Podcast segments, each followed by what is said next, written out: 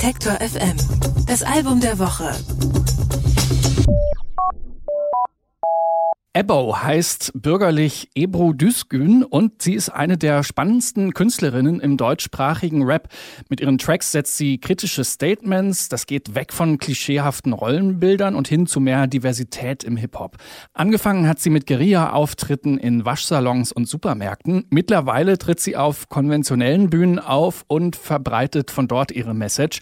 Jetzt ist ihr drittes Album rausgekommen, K4L heißt es und darauf dreht sich alles um Communities. Meine Kollegin Anke Behlert hat sich das Album angehört und ist jetzt bei mir im Studio. Hallo Anke. Hallo. Ja, Ebbo ist ja keine Unbekannte, für uns zumindest. Wir haben sie letztes Jahr getroffen auf dem Popkulturfestival in Berlin und dort hat sie mitgemacht beim Popkultur Podcast, hat da bei uns im Interview äh, gesagt, dass Rap etwas ist, das aus der Gesellschaft für die Gesellschaft kommt.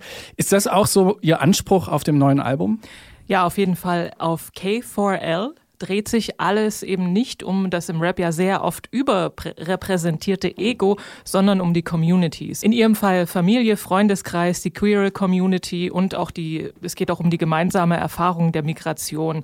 Im Titeltrack zum Beispiel, da rechnet sie mit den Vorurteilen ab, mit denen sie und ihre Familie als türkischstämmige Deutsche ja tagtäglich zu kämpfen haben. Da flitzen die Drum Machine Beats durch den Track und ihre Stimme wird mit jedem Satz wütender und konfrontativer einerseits, aber andererseits geht es ja eben auch auch um die unterstützende Community und da werden eben auch die Namen ihrer Freunde gedroppt. Hengame, Moshtari, Tassim for life, Miri for life, Cyber for life, Igen for life, Bauer Nella for life, Gizem Pariser for life, Hiller for weil die Cruisy sind, Kennex for life, Kennex for life, Kennex for life.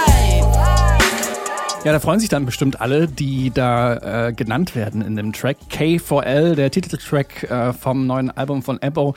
Für alle, die jetzt mit dem Namen Ebo noch nicht so viel anfangen können, erzähl doch noch mal ein bisschen was über ihren Background.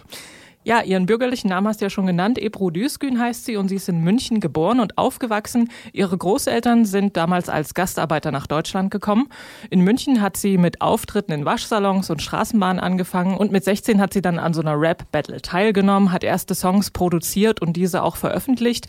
Nebenbei hat sie dann an der TU München noch Architektur studiert und später auch einen Master gemacht. Ähm, sie hat Videomixtapes und Filmmusik gemacht und 2013 ist dann ihr erstes eigenes Album mit dem Titel Erbau erschienen. Jetzt also K4L. Ähm, du hast es so ein bisschen angesprochen, es geht viel um Communities. Wie setzt sie das denn auf dem Album um?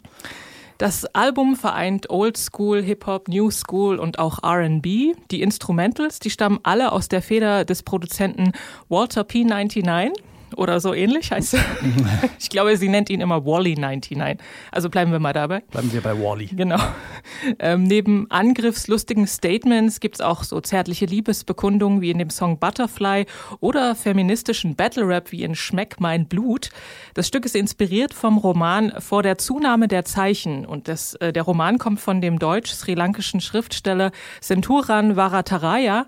In dem wird das Gefühl der Scham durch Blut im Mund symbolisiert wird. Und Ebbo fordert, fordert nun dazu auf, jegliche Scham abzulegen und interpretiert Blut dazu um, also zu einem Zeichen der Stärke um und weniger von Verletzlichkeit.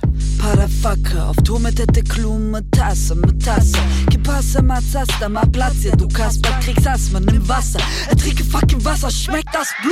Meist gesucht, meist verflucht. Brucha, Meisterin am Mike, wo geleckt, begreifst du's nun? Schmeckt mein Blut von Ebbo. Wie lautet jetzt dein Fazit, Anke? Wird Ebbo ihrem Anspruch gerecht? Ja, ich finde schon. Auf K4L spielt Ebbo mit Erwartungen und verweigert sich jeder Kategorisierung. Ihre textliche Palette ist ziemlich breit gefächert. Zwischen Tagebuch und politischem Pamphlet geht so hin und her. Und im Sinne der einer vielfältigen Musiklandschaft kann ich sagen, davon hätten wir gerne noch ein bisschen mehr. Das kann ich so nur unterstreichen. Vielen Dank, Anke. K4L von Ebbo ist unser Album der Woche. Alle Beiträge, Reportagen und Interviews können Sie jederzeit nachhören im Netz auf detektor.fm.